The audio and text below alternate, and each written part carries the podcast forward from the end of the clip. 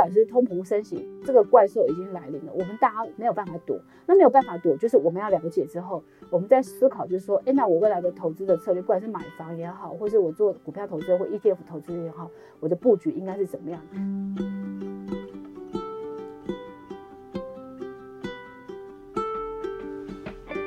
各位听众，大家好，我是 Dr. Selena，欢迎收听最新的小资变有钱。这个节目呢是 Dr. Selina 专为小资族企划的一个生活理财的节目。那希望从日常生活的议题当中，让大家轻松的学会理财，然后有机会有更美好的未来。今天这一集的题目呢，其实是两个粉丝写信问我说，通膨对于后续的经济，还有对小资族投资的一些影响。因为这个题目其实是蛮复杂的，所以老师就想说，哎，那我就来录一集，是谈的就是说。我们从升息、通膨对于导致后续投资策略的一些四大影响。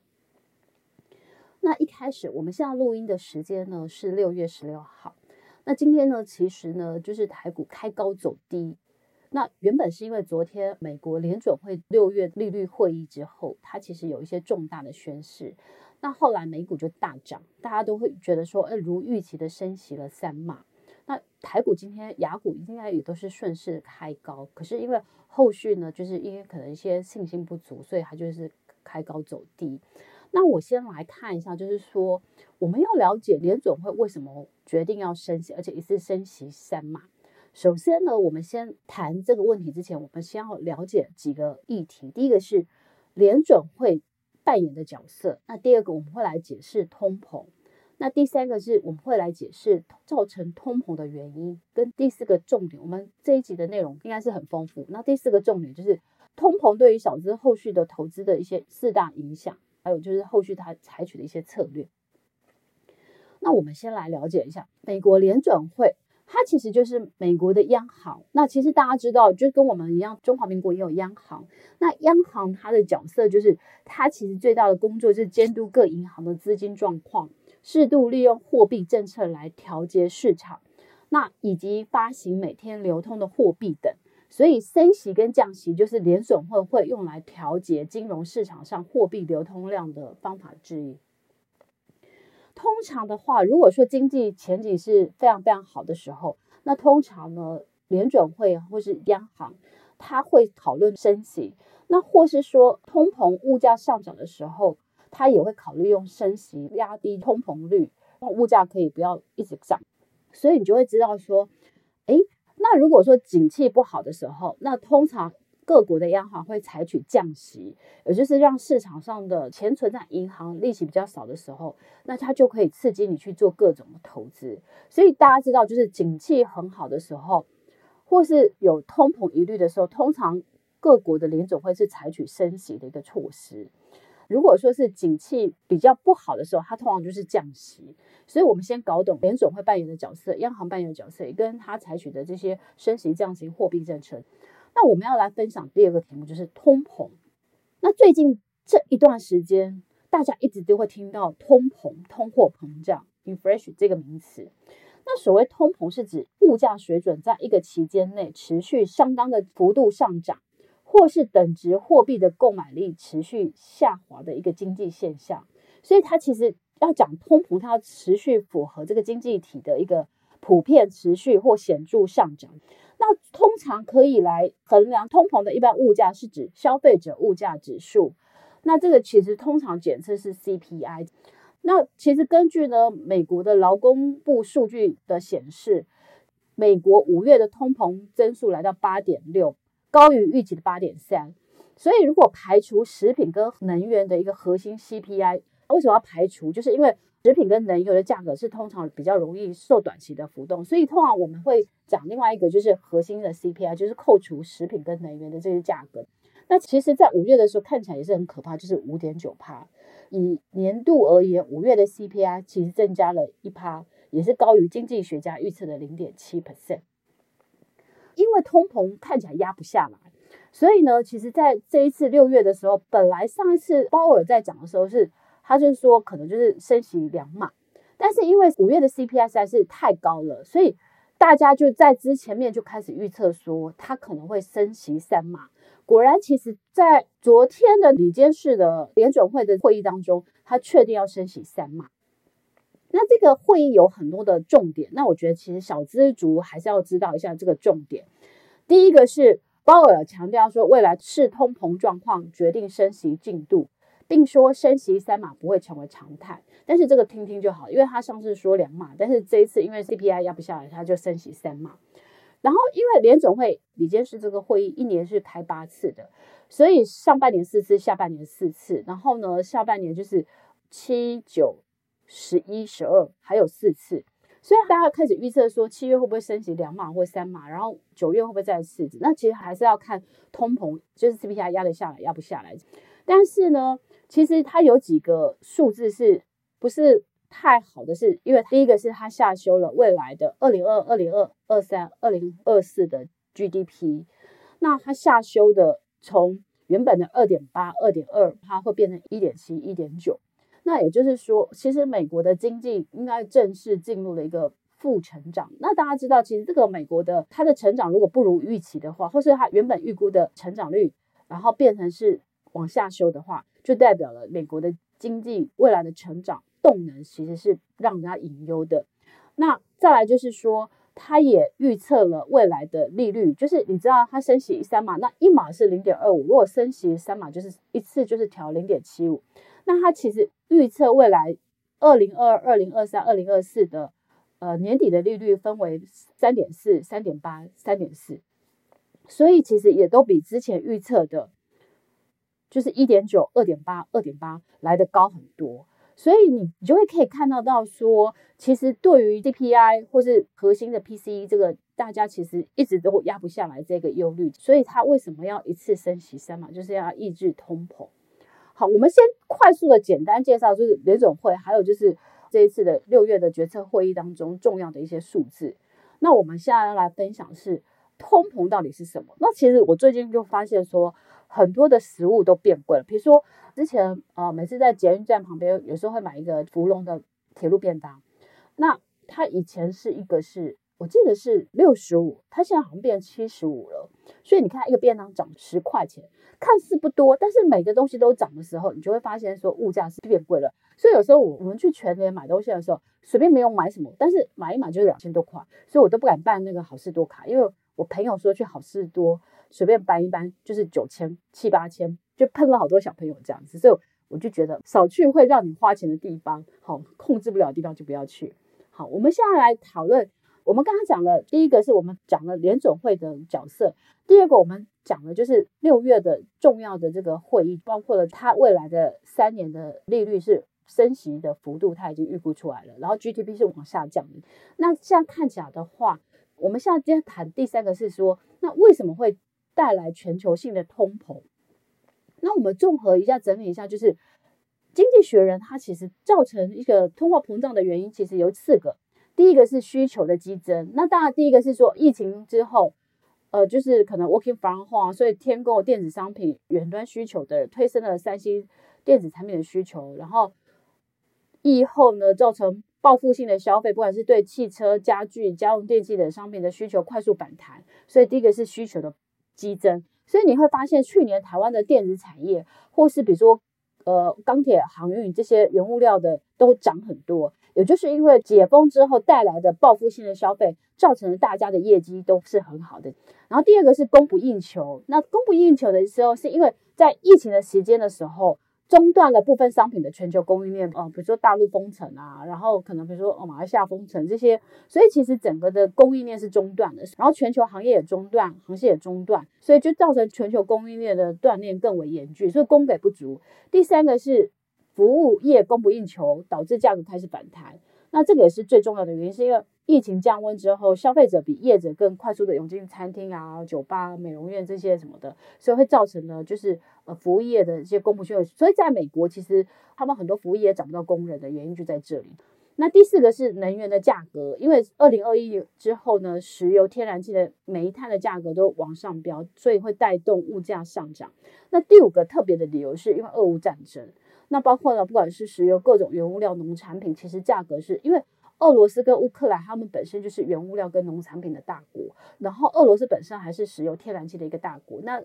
欧美就开始，比如说对俄罗斯采取制裁之后，可能就会影响，就是比如说欧洲的他们的天然气价格就飙涨。然后，所以其实之前出现一个新闻，就是意大利的卡车司机罢工，因为他现在如果出一趟，然后石油天然气的价格一直飙，他加油的成本高，他做一趟赔一趟。所以前一阵子呢，包括了就是韩国的就卡车司机。他们也罢工，也就是因为石油的成本飙涨，所以他们做一趟可能都赔钱这样子。其实石油价格如果长期一桶在一百二、一百三美元以上，其实是不利于后续的经济发展。那我们随便再举一个例子好了，今年其实有很多的呃肥料的价格，比如说像是台肥啊，或是什么汇光啊，或是东碱这个，他们业绩也是飙很多。那也就是因为比如说乌克兰、俄罗斯，他们本身就是肥料的这个出口的大国，所以我们随便讲一个例子。在二零二一年的时候，温哥华的钾盐每公吨是两百一十元，但现在变成五百六十五元，所以你就会知道说，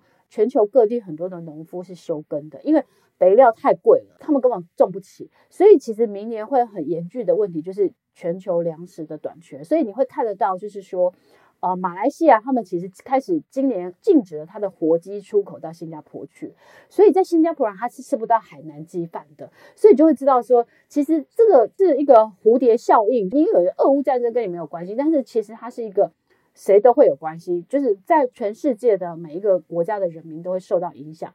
乌克兰是那个小麦出口的大国，你现在可以看得到之后的，不管是呃面粉、面包什么，一定会涨很多这样子啊、嗯。所以我最近发现说，面包越做越小，也就是这样子，或是它越来越贵。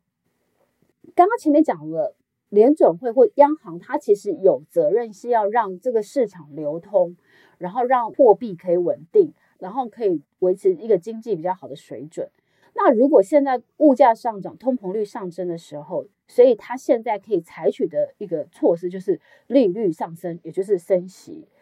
所以其实当联总会的主席鲍尔其实也很很为难，因为如果你升息太快，你可能会让经济硬着陆；但是你升息不够快的话，让通膨加快的话，对经济也是不利的。所以它其实是一个两难的处境。所以现在感觉是。也没得选了，他只能够采取是升息。好，那既然我们都知道通膨跟升息的循环来袭了，你也躲不掉的时候，那对小资的影响会是什么呢？对个人的理财投资带来的影响的面向又是什么？第一个，如果美元比如说一次升三码，你把钱存在美国的银行，你的利息比较多，所以你会发现到，其实从今年开始，美国开始升息的时候，台币就是处于一种贬值的状况。之前美国降息的时候，台币对美金的最低的时候有到一比二七点多。我那时候其实有去换，我经常跟大家讲，美金只要在二十八元以下，你都可以把它换下来。那现在其实对台币已经快二十九块三十了。也就是说，如果是强势美元的时候，其实就是弱势亚币。所以其实现在为什么日币一直贬一直贬？因为日币一直采取的是一个量化宽松货币。所以其实最近呢，因为美国一直升息，对于日币来讲，它就是一个很大的压力。那对于日币，其实现在有很多人去做空呃日元的公债。那其实昨天日本的央行呢，跟这些做空它的人对干，中间还有数度熔断，你就会知道说，其实这个对日本本身，它其实也是一个很大的压力。好，那你知道日本呢，其实它也是一个消费的国家。如果美元持续升值，其实对于日本的经济某种程度都是一个冲击，因为如果日币长期是贬值的，它会带动的是亚币跟贬，所以其实大家现在很担心的是，如果日币贬值，因为你知道，如果这个国家的货币是贬值的时候，那它的出口的竞争力会比较提升，因为它的东西比较便宜。那可是其他国家，比如说韩国跟我们跟日本，它处于一种竞争的一个出口贸易的关系，所以我们可能我们央行也有一个压力，就是说可能会跟贬这样子。所以其实日元长期一个贬值的状态，对亚洲的经济某种程度它某某种引诱。好，但是其实大家知道，第一个就是汇率，所以美元走强，美元走强，台币贬值的时候，其实对台湾的可能，比如说电子产业，某种程度是可能会觉得比较喘口气，代表说，诶。他们的出口的竞争力是比较好的，那但是对于进口商来讲，可能它进口的东西它的成本就变高。美元的走强，其实代表了以后我们要出国换汇的时候，其实我们可能要花更多的台币才能换到同样的美元。实际上是我长期有定期定额去投资美股，那我就会发现说，我可能之前换十五万的时候，我换在二十七多；最近要换十五万的时候，我这样可能换在二十九或三十，所以我可能换的美金就变少了。所以第一个是对于。哦，你要换汇或是换美元的时候，你是会换的比较少。那第二个是对于房贷或是你有买房产的人，其实你的成本是增加，压力是增加的。因为我们可以知道，就是说我们简单看一下，如果我们以房贷一千万元，那之前的利率假设是一点五的话，分二十年摊还，只要每升息一码零点二五，如果从一点五到一点七五，其实你一年的利息就会多一万三千八百九十六。所以为什么升息它不利于房地产？其实是因为，比如说你本来我们习惯房贷是一点三、一点五，就它升息了到三趴的时候，大家就会觉得哦。就是好像缴利息的很沉重，通常也有个数据出来，如果说房贷的利率提升的时候，你的房屋的租金可能也会提升，大家租屋的成本可能也会增加，所以这个是对于房贷或是房产的人，所以小资买房那一集就有跟大家讲说，现在大家国泰有调查，就是说买房的一个信心指数是下降的，呃，然后现在房价的价格有一些区域也在做盘整，好，那所以其实我觉得。呃，如果你自住的人要买房，我会建议你可以花比较长的时间看房子，因为我觉得如果升息，然后有很多的那投资客，如果他把房子抛售的时候，然后后续如果经济又硬着陆，然后股市又大跌的时候，那投资客有很多房子要抛售的时候，价格就有容易有往下弹的空间。所以我觉得你现在不急着买房，但是呢，你可以开始去好好的研究，就是说你想要买房的区域或干嘛这样子，所以可以看个一到两年的时间，因为。我自己觉得，可能在未来的二零二四是一个比较适合的买房的时间点。那这个跟我的朋友邱爱丽我们讨论过，我们也是觉得这个时间点可能，但这个题目很复杂，所以我只是简单讲一下。那有机会我可能会再请邱爱丽跟我们一起来分享。那第三个说，如果你是定存族的话，其实它是有利定存族的，因为其实大家知道，就是说，呃，如果央行升息一码也是多零点二五，那你把钱放在银行一百万的话。一年可以增加两千五百元的利息，那对定存族的话，当然是一个利多。但是我觉得其实还是很少，所以我觉得大家还是要把钱放在比较稳定的高值率，像老师的好老公股或是一些高配息的一些 ETF。那你可能就是分批买，我觉得或定期定额，我觉得也是。然后你领到配息，不要花掉再投资，我觉得都会比你放银行的定存好。然后联总会这次还。决定要启动升息跟减债，那他现在减债的九百亿，那其实等于是市场的资金，去年前年股市为什么那么好？是因为无限 QE 就是量化宽松货币，那等于是游泳池的水本来是十万公升，现在变一百万公升，到处都是钱，钱很多的时候，你去跟银行借钱出来投资都很低，所以等于是资金浮滥。但是你要想好，接下来的下半年。等于是那个游泳池的水被抽走的时候，市场资金被抽走的时候，其实就是考验投资人的一个时间点。因为大家知道，美国是一个全球最大的消费市场，美国经济好，全球景气就会好；美国不好，全球也不会好。这样，所以全世界有很多国家都是靠美国爸爸吃饭的。所以美国爸爸经济不好的时候，其实全球也不会好。我觉得联总会主席其实现在也是很头痛，就是不升息，但是通膨又 CPI 又压不下来。但是，一升息又怕伤害经济，所以这是很两难的。但是，对我们小资族来讲，我们要了解说，央行扮演的角色跟为什么会造成通膨，然后通膨对我们投资策略的影响。那第四个影响是对股票，我就刚刚讲说，其实升息对股票其实是一个负面的影响，因为前面讲的就是说，之前银行利息很低的时候，那你去银行有很多人会借理财型的房贷，比如说他可能一点三或一点五。然后他去投资，然后他可能一年比如说五趴六趴，他的赚利差。但是如果升息到三码度的时候，那你可能投资不好，你可能就赔掉你的那个利息钱。所以呢，融资炒股的资金就会从一些比较风险较高的股票抽离出来。那大家要知道，就是说美国十年期公债的殖利率如果维持在三趴以上的话，它其实是不利于高科技股的。所以为什么美国的纳斯达克这次或是那个费城半导体指数，他们至少跌了二三十 percent 其实台湾有很多高科技的类股，或是千金股，比如说我们随便举例好了，像台积电，它从呃六百多跌到五百多。那之前大家还讲说六百元以下台积电可以闭着眼睛买，但现在大家就会想说台积电五百元保卫战是不是可以保卫得好？那这个很简单，就是说如果你投资台积电一年的值利率只有一点七五，但是十年期公债利率有三趴的话，那你当然是觉得，哎，投资十年期公债值利率可能比投资台积电可能稳定。那当然，这个不是绝对，只是说大家会有那种预期心理，那个数字你会比较，所以钱会涨价，所以钱就会去往，比如说美金下利率利息比较高的时候，外资就会从亚洲撤掉，回到美国去。所以为什么美国一升息的时候，它对于雅股的卖超其实是很沉重，就是在这个原因。所以简单来讲，就是说，升息某种程度它是不利于一些股市的。所以其实美国的科技类股喋喋不休，也就是这个原因所造成的。那当然也有说，就是美国可能其实已经正式进入了熊市，因为一个市场如果大幅快速下跌百分之二十就进入熊市，但是我觉得后期其实还是仔细的去观察，所以我觉得对大家对股票的投资的策略，应该就是说你要选择的是一个，第一个是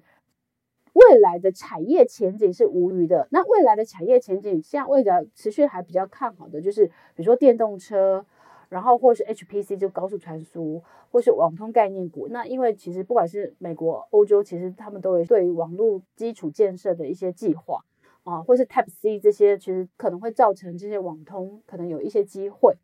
那再大概是就是半导体、电动车、呃绿能，或是网通，或是细晶圆，这个看起来都是比较有机会的。其实像现在的手机或个人或 PC 或 Notebook，其实这个产业前景都是，不管是宏基的老板啊，或是技嘉的老板开股东会的时候，都会说未来的前景是其实有有虑的，或是呃看不清楚或干嘛的，所以。因为呢，其实俄乌战争，你要知道，俄罗斯、乌克兰他们本来就有很多的，比如说几千万的人。那因为战争的原因，他可能流离失所，他也没有消费力。那大陆封城，比如上海封城了快两个月，然后北京也在一些做一些调控，会干嘛的？那两个月，你知道上海之前封城的时候，它新车市场是没有卖出去一步的。那你知道对于车子的制造商那个压力有多大？因为它毕竟不管是中国也好，俄罗斯也好。这些都算是一个比较大的一个消费的一个体，那所以这些战争封城对于未来的消费力其实还是有一些影响。那这些产业他们其实是应该是很 sensitive 对于这些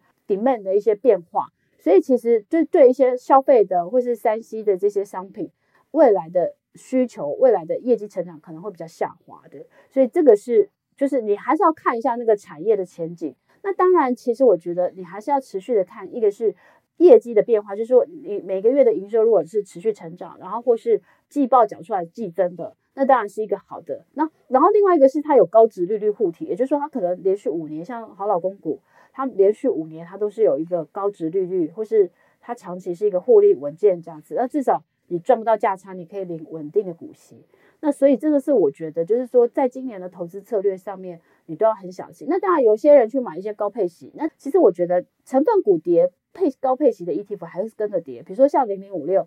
因为它里面有航运股，那航运股最近是破底，因为全球最大的马斯基，它马斯基它就是对于未来的获利前景，它提出警讯，第一名都这样讲了，那其他二三四五六七八九十也会受影响，所以航运股最近又跌得很深，很的原因也是这样子。如果你要去买，比如说呃零零五六、零零八七八或是零零七零一这些，你还是要去看一下，就是它里面的就是选股逻辑跟它的成分股的状况。那它其实还是会影响后续的股价这样子。那我觉得其实这些都是综合给大家去做的考虑，不不是说所有的高配型 ETF 都适合你，而是你还是要看一下，是说你本身对哪些的产业是看好的，那对里面成分股哪些公司你是看好的，那你就可以去做一个选择这样子。好，那当然其实买高配型 ETF 你可以定期定额，那或是说你就分批，比如每大跌五趴，你就是买进一张。那我觉得分批买其实是最安全的。那 anyway 呢，我觉得讲最后就是说，不管是通膨升息，这个怪兽已经来临了，我们大家没有办法躲。